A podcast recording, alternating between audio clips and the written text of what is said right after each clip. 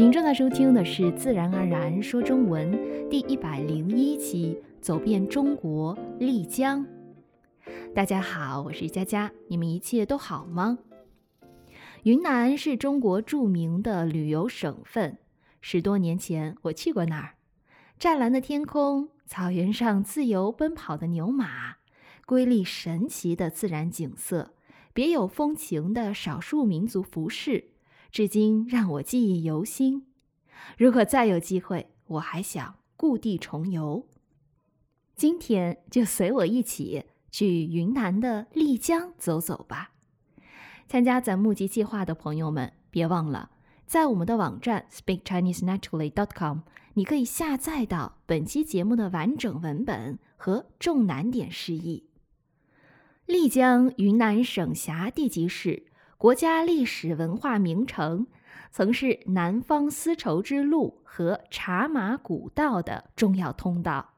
境内水利资源丰富，动植物种类繁多。丽江被誉为风景如画之地，这里保存着被列为世界文化遗产的大研古镇，屹立着犹如蛟龙凌空的玉龙雪山。有着当今世界上最窄、最长和落差最大的虎跳峡。丽江位于云南省西北部云贵高原与青藏高原的连接部位，地势西北高而东南低，最高海拔五千五百九十六米，最低海拔一千零一十五米，市区海拔。两千四百一十八米，属低纬度高海拔地区，属低纬暖温带高原山地季风气候，全年季节性气候差异明显，气候类型丰富多样，具有一山分四季、十里不同天的垂直气候特征，年平均气温十二点六摄氏度。到十九点九摄氏度，丽江一年四季皆适宜游览，不同时间来到丽江都会有不同的感受和收获。丽江总面积为二点零六万平方千米，下辖古城区和四个县。截至二零二零年十一月一日。丽江市常住人口为一百二十五万三千八百七十八人。丽江是一个多民族聚居的地方。二零二一年末，境内居住着纳西、彝、傈僳、白、普米、藏、傣、苗、回等二十二个少数民族，有世居少数民族十一个。占总人口的百分之五十五点八。接下来，咱们再说说丽江的交通。截至二零二二年，丽江市境内共有两个机场：丽江三义国际机场、宁浪泸沽湖机场。另外，丽江主要有两个火车站，分别是丽江站和拉市海站。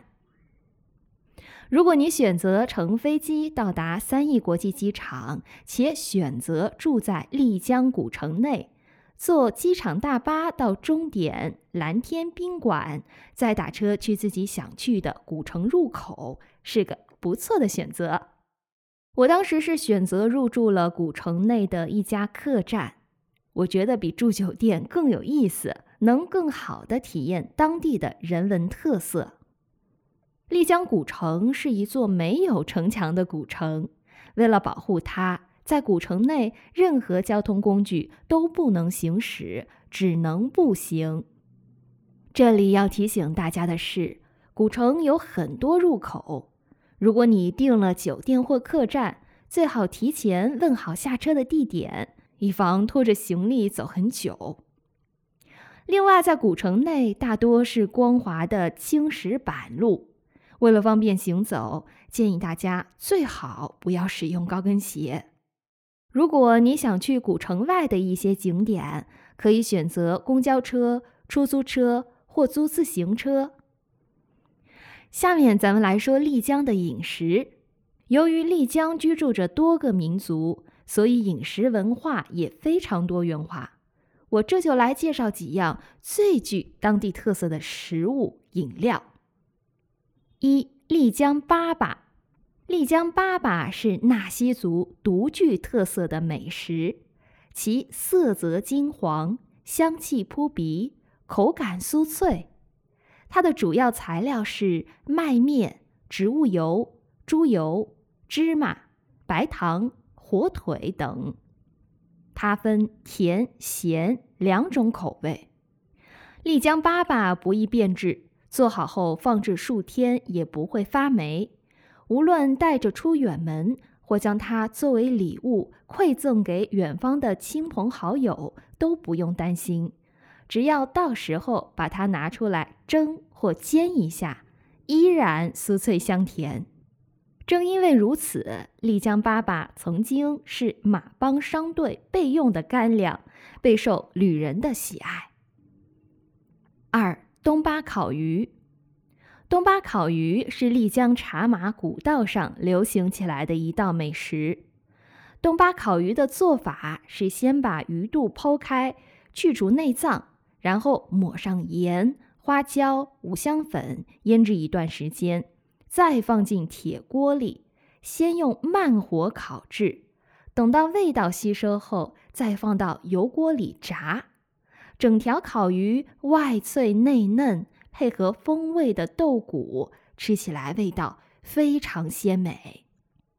三纳西烤肉，纳西烤肉一般是用当地猪的五花肉，它的烧烤方式极具地方特点。其烤炉形似水缸，中间堆满炭火，烤炉的周围用铁丝拴着一圈钩子，腌制好的肉就挂在钩子上。这样烤出的猪肉，猪皮金黄松脆，肥而不腻，瘦而不柴，口感松脆。吃时可以蘸着当地的辣椒粉与油炸的薄荷一起吃。四米灌肠，米灌肠是丽江特有的一种风味食品，是把大米或糯米蒸熟后拌在新鲜猪血、蛋清。及各种香料里，然后灌到洗净的猪大肠内，封好蒸熟而成。食用时切成圆片，或用热油煎炸，或用蒸锅蒸熟。米灌肠色泽古朴油亮，香味浓郁，营养价值高，是补血补气之佳品。五鸡豆凉粉，鸡豆是丽江特有的一种豆类。产于高海拔地区，且产量极低。鸡豆凉粉就是取自鸡豆、磨面、绿浆做成的一种凉粉小吃，因其色泽略带几分黑色，又被人们称为黑凉粉。几百年来，鸡豆凉粉这种风味小吃在丽江经久不衰，暑吃凉，寒吃热，极其细腻爽滑，适口。是下饭佐酒的一道风味好菜。凉吃时，晶莹的粉片与红辣椒、绿酒、花椒、青葱、芥末、酸醋等佐料腌拌起来，色香味俱佳，一碗入腹，开胃又爽口。热吃时，方正的粉块在平底锅两面煎黄。再按个人口味加上麻、辣、酸的各种佐料，一碗下肚，全身温暖。六野生菌，丽江复杂的地形地貌、多样的森林类型及土壤种类，孕育了丰富的野生食用菌资源，种类多，分布广，鸡松、松茸、牛肝菌等菌类。不仅可以煮在火锅里吃，还可以根据各自喜爱炒成菜。七酥油茶，酥油茶是丽江地区很多民族的主要饮茶方式，也是他们一天开始必须的食品。将酥油、鸡蛋、盐、麻籽、花生、核桃等混合，再加入煨好的茶叶水，盛在一种木质的细长桶内，用一根木棍反复搅拌。它分为甜、咸两种口味。对于第一次喝酥油茶的人来说，也许会喝不惯，但习惯后就会发现它很香醇。丽江粑粑与酥油茶一起吃，更有一番风味。八腊排骨火锅，丽江腊排骨是将猪肉排骨用大量食盐腌制，并加入白酒、蔗糖以及香料。再放到有滤水功能的木桶中腌制十五天后，拿出来风干而成。这样腌制出来的腊排骨干爽紧实，色泽发亮，黄里透红，吃起来鲜美可口。用它熬出来的汤汁更是乳白香浓。丽江腊排骨火锅是丽江传统美食之一。食用时用砂锅炖煮腊排骨，通常配备时鲜蔬菜，再以当地特有的蘸料调味，鲜美浓郁，肉香汁鲜。九三文鱼，丽江三文鱼也叫萨门鱼，它并非我们所熟悉的海产三文鱼，海中的三文鱼属于鲑鱼，而丽江的三文鱼是鳟鱼。这种鱼鲜嫩爽口，是玉龙雪山的雪水滋养的。丽江三文鱼可以切生鱼片吃，也可以在锅里涮着吃。在丽江比较流行的吃法是一鱼三吃：鱼头做汤，鱼皮油炸蘸椒盐吃，鱼肉就做生鱼片吃。十黑山羊火锅。黑山羊的生长环境在海拔两千五百千米左右，特点是肉质鲜美、肥瘦相间。黑山羊火锅发源于丽江，在主食带皮滚沸，配上各种脏类和当地的菌类，煮出来，锅表面浮一层浅浅的油珠，通亮，汤呈浅灰色，香味扑鼻。等肉吃的差不多了，就可以吃涮菜了。最后别忘了喝上一口汤，它吸收了所有食材的味道，非常鲜美。最后，咱们来说在丽江玩什么。丽江值得一游的地方实在太多了，由于节目时长的关系，在此我只给大家重点推荐三处景点：一、丽江古城。丽江古城是中国历史文化名城中唯一没有城墙的古城，也是中国以整座古城申报世界文化遗产获得成功的两座古城之一。它从城市总体布局到工程建筑，融汉、白、彝、藏、纳西族等各民族精华，体现了中国古代城市建设的成就。丽江古城地处云贵高原，海拔两千四百余米，全城面积达七点二七九平方公里，自古就是远近闻名的集市和重镇。从标准意义上来说，丽江古城包括大研古镇、束河古镇、白沙古镇三块儿，但现在人们通常所说的丽江古城，实际上指的是大研古镇。束河古镇离大研古镇大约七公里左右，白沙古镇就毗邻着束河古镇，在玉龙雪山脚下。古城内从四方街延伸出光义街、七一街、五一街和新华街四条主干道，四条路又衍生出纵横交错的街巷，构成了以四方街为中心的古城。玉河水在城中一分为三，三分为九，再分为无数条水渠，形成主街傍河、小巷临渠的局面，使得古城充满生机。四方街旁有一座小山，叫狮子山，爬上去大概十分钟，可以看到整个丽江全景。古城内标志性建筑大水车旁就是著名的酒吧一条街，每家酒吧各有千秋，一般都有驻唱歌手和乐队表演。古城里遍布经营各地特产的店铺，有民族饰品、茶叶、银器、披肩等。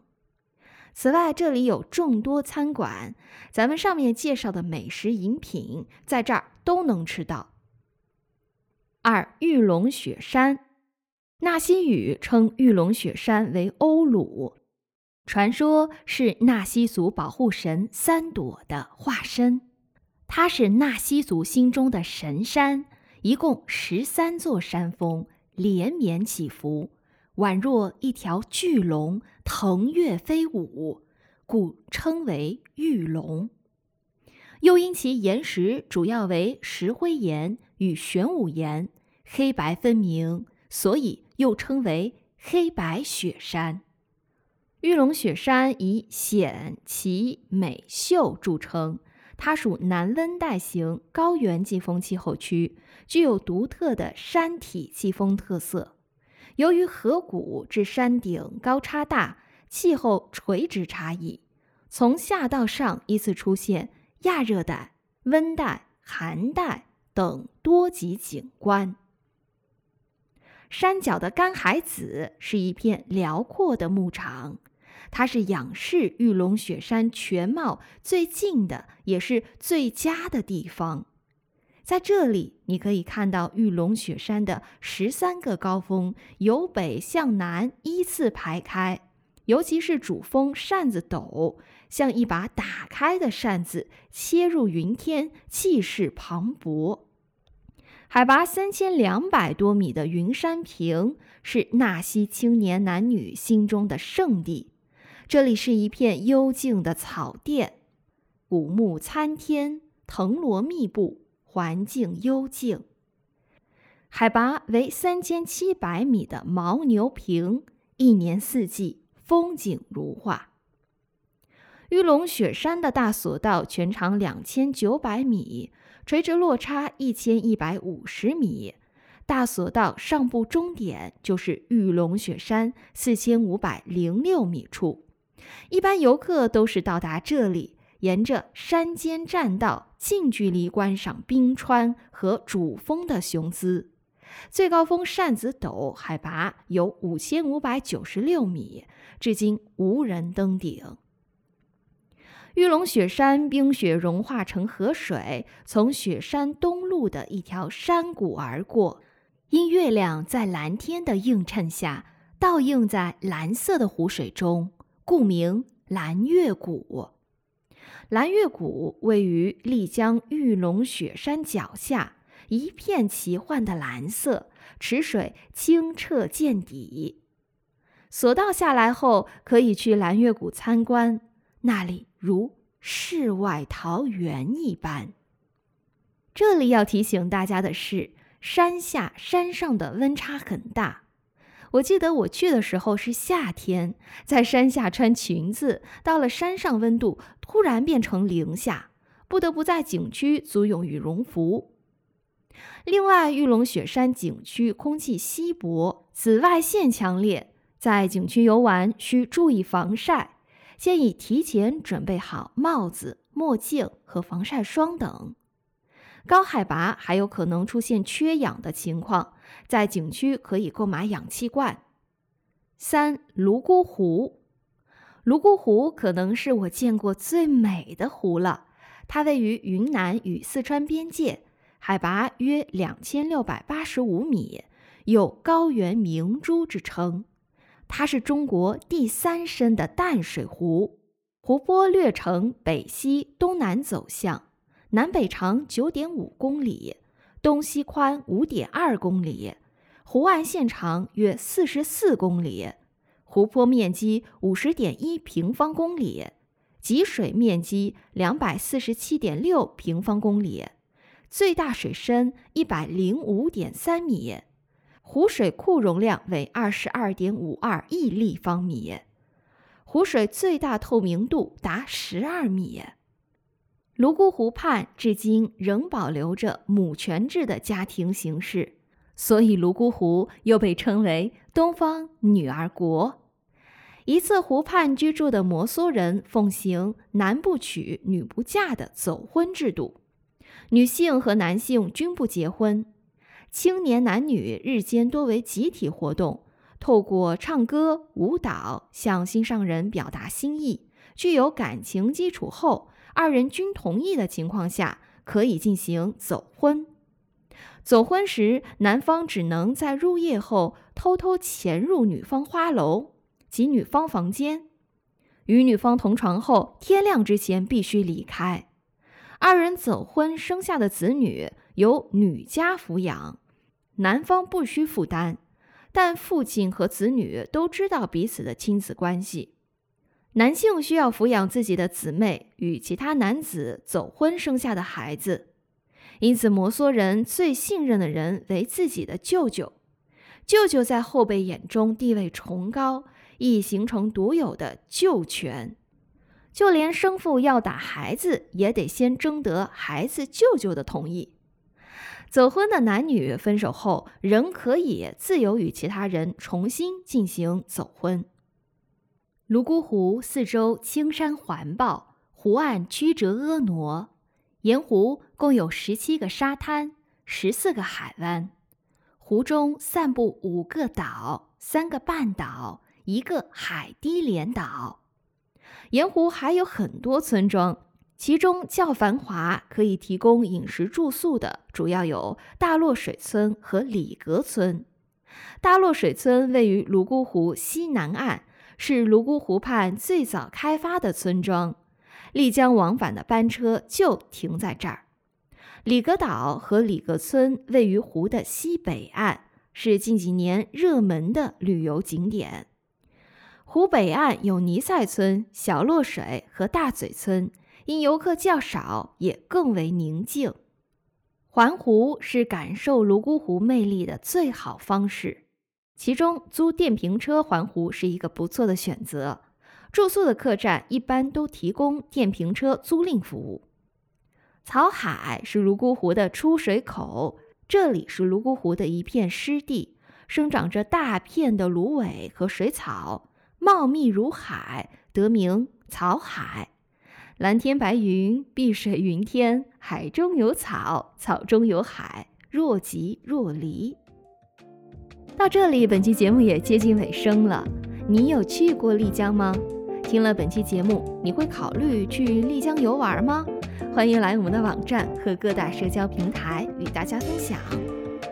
下期节目咱们来说一句歇后语，对这一主题感兴趣的朋友们千万别错过了。感谢你的收听，咱们下期不见不散。